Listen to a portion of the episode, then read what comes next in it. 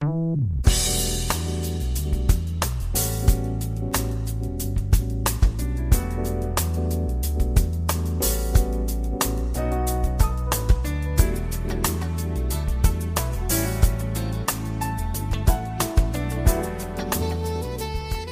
友们，大家好，欢迎来到蔡老师健康讲堂，我是你的蔡老师。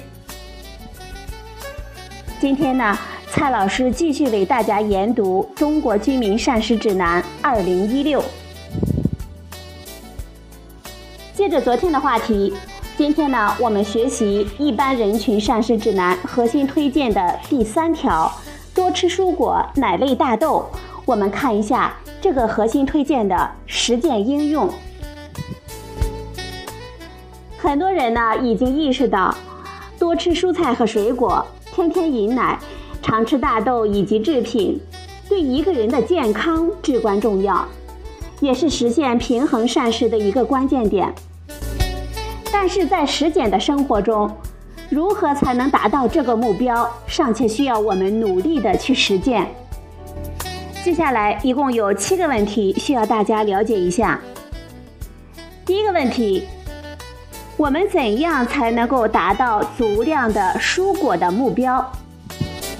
膳食指南建议，餐餐有蔬菜，保证每天摄入三百到五百克的蔬菜；天天吃水果，保证每天摄入二百到三百五十克的新鲜的水果。我们怎样才能达到这个目标呢？接下来呢，蔡老师告诉大家三种方法。第一种方法，我们要保证餐餐有蔬菜。首先，保证在一餐的食物中，蔬菜的重量大约占到二分之一，这样才能够满足一天量的目标。膳食呢，要讲究荤素搭配，做到餐餐有蔬菜。我们在食堂就餐，每顿饭的蔬菜也应该占到整体膳食餐盘的二分之一。对于三口之家来说，一般全家需要购买一到一点五千克的新鲜蔬菜，并且分配在一日三餐当中。中晚餐时，每餐至少有两个蔬菜的菜肴。适合生吃的蔬菜可以作为饭前饭后的零食或者是茶点。这样呢，既能保持了蔬菜的原汁原味，还能够带来健康的益处。第二个方法，天天吃水果。一个三口之家，一周呢应该采购四到五千克的水果。我们应该选择新鲜应季的水果，并且变换购买的种类。在家中或者是工作单位呢，把水果放在容易看到或者是方便拿到的地方，这样呢可以随时吃到。有小孩的家庭应该注意培养孩子吃水果的兴趣，家长呢应该以身作则，可以将水果放在餐桌上，成为饭前饭后必须的食物。注意培养儿童对水果的兴致。我们可以通过讲述植物或者是水果的神奇故事，摆盘做成不同的造型来吸引孩子，从而增加孩子对水果的摄入量。第三个方法，蔬果巧搭配，以蔬菜菜肴为中心，可以尝试一些新的食谱和搭配。让五颜六色的蔬菜水果装点我们的餐桌，愉悦我们的心情。当地的食堂也可以提供如生津蔬菜、大拌菜等等菜肴，这样呢有利于我们进食更多的蔬菜。深色的蔬菜含有更多的胡萝卜素和有益我们健康的植物化学物，土豆。芋头、山药、南瓜、藕等碳水化合物的含量比较高，相对而言能量高。作为蔬菜食用的时候，我们要注意减少主食的摄入量。深色的叶菜应该占到蔬菜总量的二分之一。红色、绿叶菜、十字花科蔬菜更富含营养物质。把水果或者是生吃的蔬菜放在我们看得见、拿得到的地方，比如放在茶几或者是放在办公桌上。当然了，自己制作水果蔬菜汁呢，也是个多摄入果蔬的好办法。蔬果各有营养特点，不能替代或者是长期缺乏。多吃蔬果也是减少能量摄入的好办法。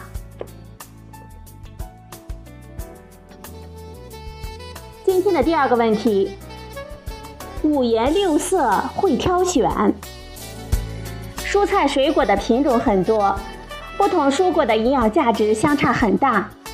只有选择多种多样的蔬菜，并且合理的搭配，才能够做到食物多样，享受健康的饮食。我们要注重鲜，新鲜的应季蔬菜，颜色鲜亮，如同鲜活的有生命的植物一样。其水分含量高，营养丰富，味道清新，而且仍在进行着呼吸、蒸腾和成熟等植物生理活动。食用这样的新鲜的蔬菜水果，对我们人体的健康益处更多。我们每天早上买好一天的新鲜的蔬菜，最好注意呢，不要过长时间的放置。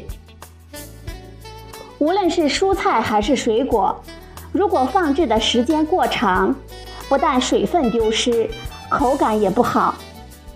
蔬菜发生腐烂的时候，还会导致亚硝酸盐含量的增加，对我们人体的健康不利。放置过久的水果或者是干瘪的水果，不仅是水分的丢失，营养素和糖分同样有比较大的变化。腌菜和酱菜是蔬菜储存的一种方式，也是风味食物。但是在制作的过程中，我们要使用比较多的食盐，这也会导致蔬菜中维生素的损失。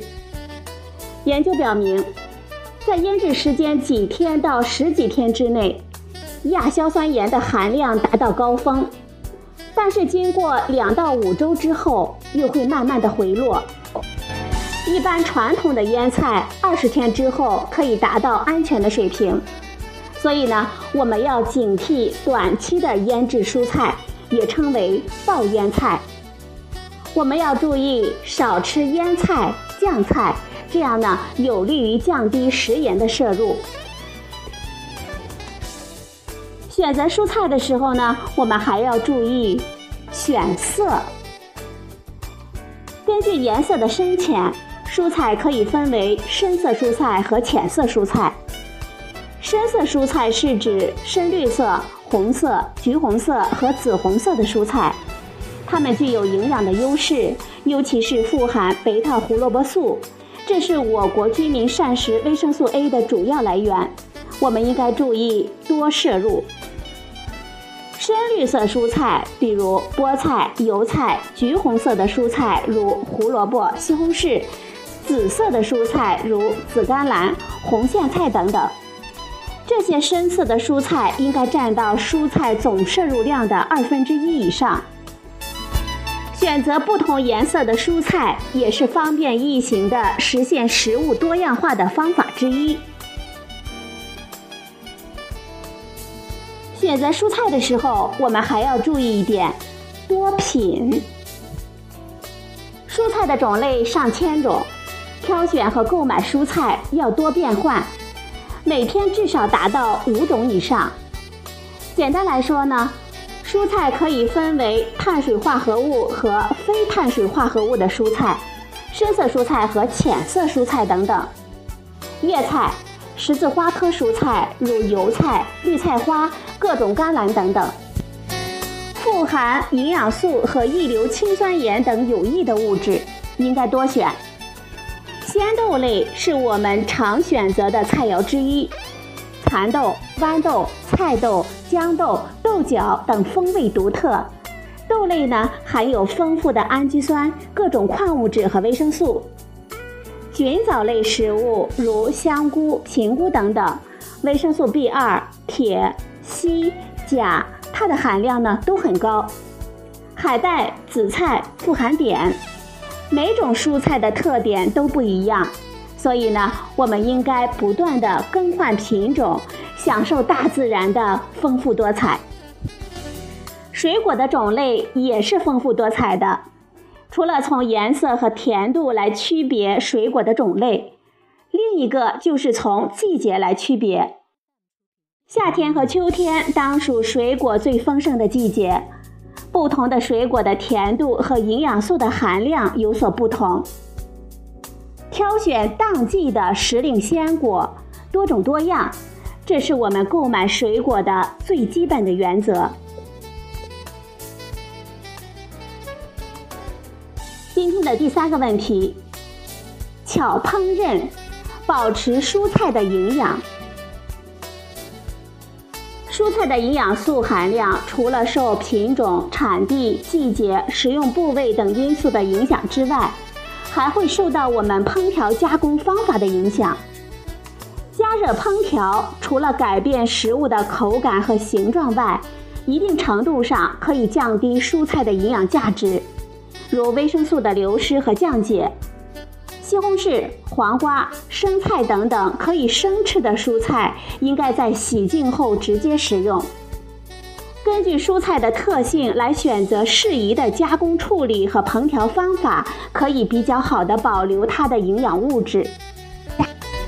接下来，蔡老师告诉大家四个小窍门来巧烹饪，保持蔬菜的营养价值。第一个小窍门先洗后切。我们要尽量用流水冲洗蔬菜，不要在水中长时间的浸泡。切后再洗会使蔬菜中的水溶性维生素和矿物质从切口处流失过多。洗净后尽快的加工处理食用，能够最大限度的保证营养素的摄入。